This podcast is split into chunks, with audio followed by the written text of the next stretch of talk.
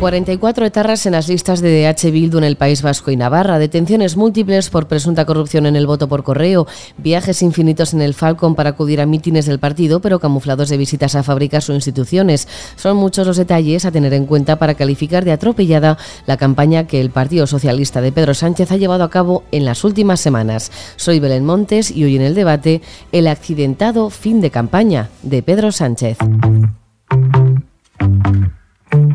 Hoy en el debate, el podcast diario de El Debate.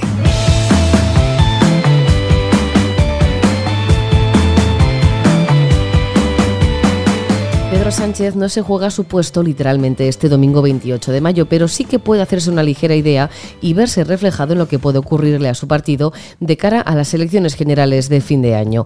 El inicio de la campaña el pasado 14 de mayo no pudo ser peor para los socialistas cuando vieron que quien les ha apoyado durante toda la legislatura incluía en sus listas hasta 44 miembros condenados por pertenencia a la banda terrorista ETA. Ese fue el inicio de una serie de catastróficas desdichas.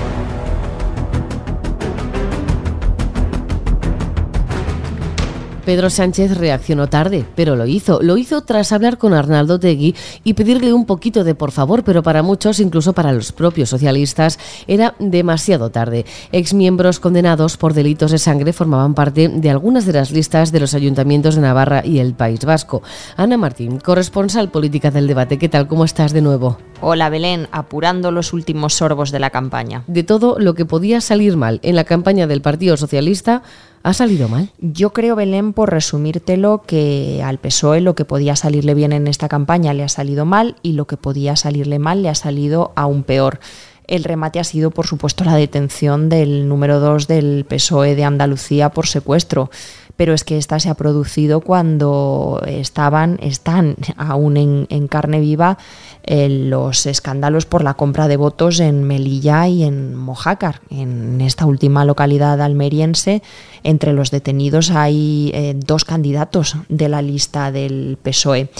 Eh, a mí me parece que ha sido una de las campañas más accidentadas que se recuerdan en el PSOE y que ha acabado en siniestro total. Em, empezó mal con la foto de Pedro Sánchez de truncada en, en el despacho Val porque recordemos que Joe Biden no quiso comparecer eh, con él y el presidente español tuvo que comparecer en solitario en los jardines de la Casa Blanca. A partir de ahí em, el elemento Bildu ha sido un elemento absolutamente eh, disruptivo.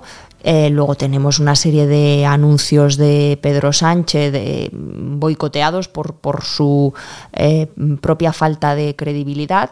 Tenemos una portavoz del gobierno que durante la campaña y en las semanas previas ha sido apercibida por la Junta Electoral Central hasta en cuatro ocasiones por hacer electoralismo desde la sala de prensa de la Moncloa. Y por si todo fuera poco, tenemos a la Comisión Europea que el miércoles le dijo a Pedro Sánchez que ya vale de gastar y que va a ir tocando apretarse el cinturón. ¿Sánchez tiene plan B? Claro que tiene un plan B. El problema es que no está en su mano. El plan B de Pedro Sánchez es que el electorado del PP, de Vox y el que lo fue de Ciudadanos se quede en casa el domingo y que por el contrario los votantes del eh, PSOE y de sus formaciones aliadas acudan en masa a votar. Lo que ocurre es que las encuestas, mientras pudieron publicarse, lo que nos mostraban era justo lo contrario, una importante movilización en la derecha, mientras a la izquierda le estaba costando mucho eh, animar a, sus bases, a su electorado, a votar este domingo. Y yo creo además que tampoco favorece a la participación, primero, ni la lluvia, que se espera en buena parte de, España. Eh, está demostrado que la participación cae al menos dos puntos cuando llueve y en segundo lugar tampoco estas eh, tramas de compra de votos que estamos eh, conociendo y que están extendiendo pues un, manto de, sospecha sobre el fraude electoral. Eh, aparte, bueno, Sánchez intentó reconducir la campaña una vez agotada la vía Bildu pero volver a tomar la iniciativa con, anuncios, sobre todo en torno a sanidad, los últimos días, pero a la vista está que no le ha funcionado. ¿Está preparado para la derrota o aún tiene esperanzas? En el PSOE son conscientes de que el Partido Popular va a ganar las elecciones del domingo numéricamente, que va a ser la fuerza más votada.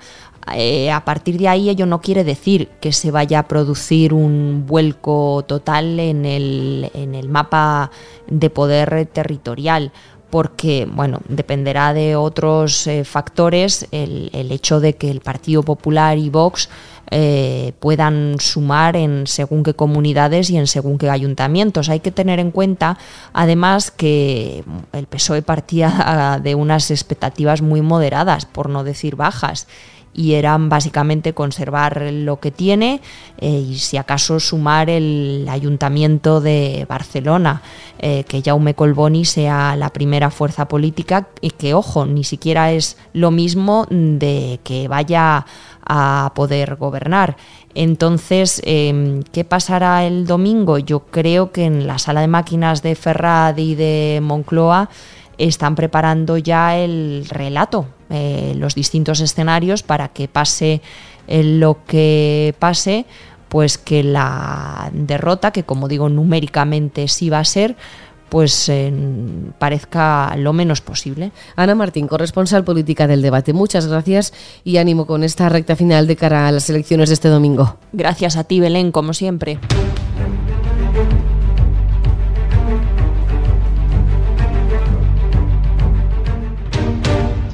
Jordi Rodríguez Virgili es profesor de comunicación política en la Facultad de Comunicación de la Universidad de Navarra. Jordi, ¿qué tal? ¿Cómo estás?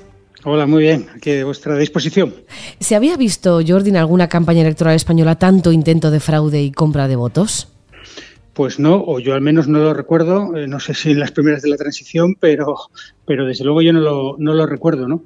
Y está siendo muy llamativo. Es verdad que tuvimos algún caso en las, en las elecciones de 2008 y con algunos protagonistas eh, similares, pero no, no recuerdo con, detenciones, con eh, denuncias, no, no, recuerdo una campaña con estos problemas.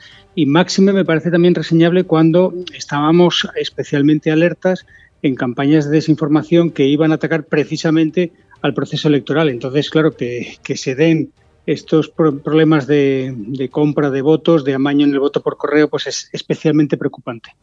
Hemos conocido también la imputación del secretario de organización del PSOE andaluz por intento de secuestro, lo que se suma a la compra de votos después de ver a los 44 exmiembros de ETA las listas de EH Bildu. ¿Contaba el PSOE con todo este circo en su campaña electoral? Hombre, supongo que no. Es verdad que cuando planificas una campaña electoral siempre eh, estableces escenarios de, de, cosas posibles. Quizá lo de Bildu sí que ellos pensaban que podía salir en el debate, pero no preveían lo de las listas y, y, creo me sería muy difícil imaginar que hubiesen anticipado un escenario como el actual. No, ya te digo, siempre en una preparación de una campaña electoral, pues lo que se dice, ¿no? el cisne negro que suele aparecer la última semana, hay que estar prevenidos para problemas, para determinadas crisis que te pueden salir sin que tú las prevengas, pero desde luego está siendo, eh, por decirlo suavemente, una campaña accidentada para los intereses del, del Partido Socialista. Todo lo que les ha venido encima estas últimas semanas a los socialistas ha conseguido empeorar la situación o ya con ese inicio con Bildu fue lo suficientemente grave como para descalabrar todo lo que tenían pensado? Hombre, yo creo que, no, es que tenga todo perdido, pero es un tema que le incomoda especialmente al Partido Socialista. Eh, ¿Por qué? Porque trae a la mente, trae al debate público, trae al debate electoral eh, un tema, esto es una cuestión de agenda setting, ¿no? por la cuestión de los pactos, eh, podemos decir, para parte de su electorado vergonzantes del de, Partido Socialista con, con Bildu especialmente. Entonces, eso aparte del electorado socialista, podemos decir un electorado de, más edad, de 45 hacia arriba, y en algunos territorios, y además sensibles, donde se va a jugar el gobierno por muy pocos escaños, eh, recordar eh, los pactos y pactos en leyes importantes y pactos también en comunidades autónomas, por ejemplo aquí en Navarra, donde les, donde les hablo, ¿no? que tienen un gobierno gracias por apoyo por pasiva, como es el caso del gobierno, donde por gracias a su extensión se pudo formar gobierno eh, María Chivite, como por activa, que fue la aprobación de los presupuestos. Entonces, eh, sé que el problema de las listas, aparte del problema en sí, es traer al debate electoral eh, los pactos del PSOE y eso le perjudica, le penaliza al PSOE. ¿Cuál fue la respuesta del Partido Socialista? Eh, no hay mejor defensa que un buen ataque. Entonces eh, fue el ataque de estáis utilizando a las víctimas, de nuevo sacó a ETA, el famoso debate del Senado, donde Feijóo habló de Bildu y el que hablaba de ETA era el presidente, ¿no? Pues fue esa, por así decir, eh, y entonces ya una vez lanzada esa campaña de contraataque, pues intentar cerrar. Pero claro, lo que no esperaban es que ese cierre efectivamente del tema, que no llega a quedar cerrado, pero sí que se diluye, se ha diluido no porque se baje a políticas locales o políticas autonómicas, sino que es pues con un escándalo eh, que es el tema de la compra de, votos en Mojácar y en Melilla. ¿Quién se tira más de los pelos ahora mismo, el propio Pedro Sánchez o los jefes de campaña? Bueno, yo creo que, todos, ¿no? Porque, porque la situación no es fácil, ¿no? Entonces no, no hay siempre, hombre, el máximo responsable siempre es el político, ¿no? Los responsables de campaña lo que hacen pues, es, preparar eh, pues toda la exposición del mensaje, los lemas, la cartelería, el, timing. Eh, claro, en el fondo el, afectado, y podríamos decir, quizá no tanto Pedro Sánchez, como si los candidatos que se presentan, que no podemos dejar de olvidar que Pedro Sánchez no se presenta a estas elecciones, pero los que estarán, seguro que se están estirando de los pelos pues son los candidatos autonómicos y, ¿por qué no?, también muchos municipales que dicen, oiga, pero a mí ni los pactos con Bildu tienen que ver conmigo, ni la compra de votos en Almería o en Melilla tienen que ver conmigo. Y quizá acaben penalizando pues a muchos candidatos locales y autonómicos. Aunque estamos en unas elecciones, como dices, Jordi, municipales y autonómicas, el foco al final está puesto principalmente, con permiso de Navarra, en Madrid. Ayuso es la candidata que ha utilizado más la política nacional contra Sánchez que la propia de, la capital.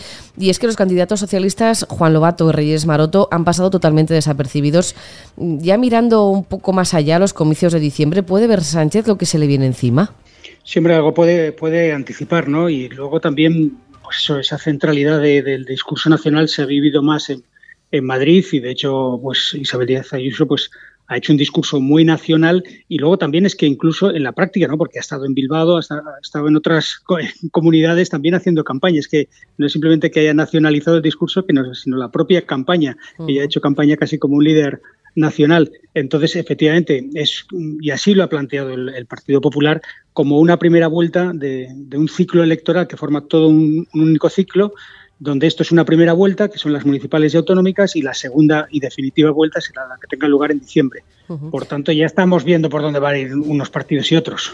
El resto de partidos, ya para terminar, Jordi, ¿han dado la talla en la campaña? ¿O por suerte o por desgracia, con todo lo que está pasando a, los socialistas, les ha beneficiado sin pensarlo siquiera?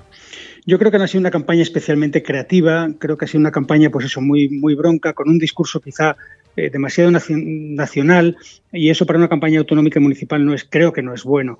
Eh, el PP lo ha hecho por lo que decía, ¿no? porque ellos planteaban una especie de plebiscito con Pedro Sánchez y sabía que, los acuerdos de Pedro Sánchez y muchas de las políticas de Pedro Sánchez no son eh, respaldadas por parte de su propio electorado socialista en muchas partes de España. ¿no?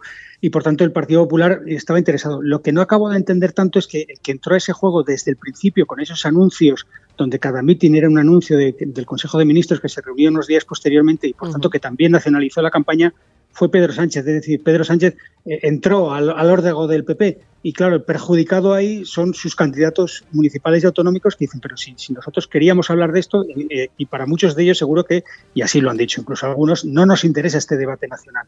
Por tanto, yo creo que ha sido una campaña eh, bastante bronca, luego con el preocupante tema de la compra de votos por correo y, poco creativa, poco novedosa y poco local o autonómica. Pues Jordi Rodríguez Virgili, profesor de Comunicación Política en la Facultad de Comunicación de la Universidad de Navarra. Muchísimas gracias, como siempre. Muchas gracias a vosotros.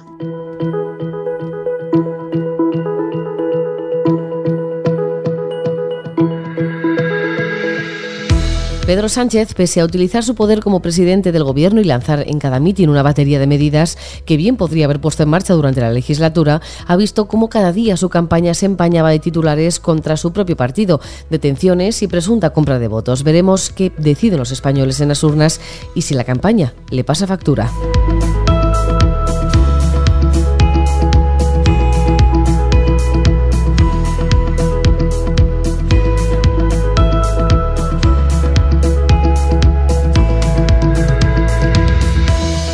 Puedes escuchar este podcast en eldebate.com y en las principales plataformas de audio. Recibe un saludo de quien te habla, Belén Montes. Gracias por estar al otro lado. Adiós.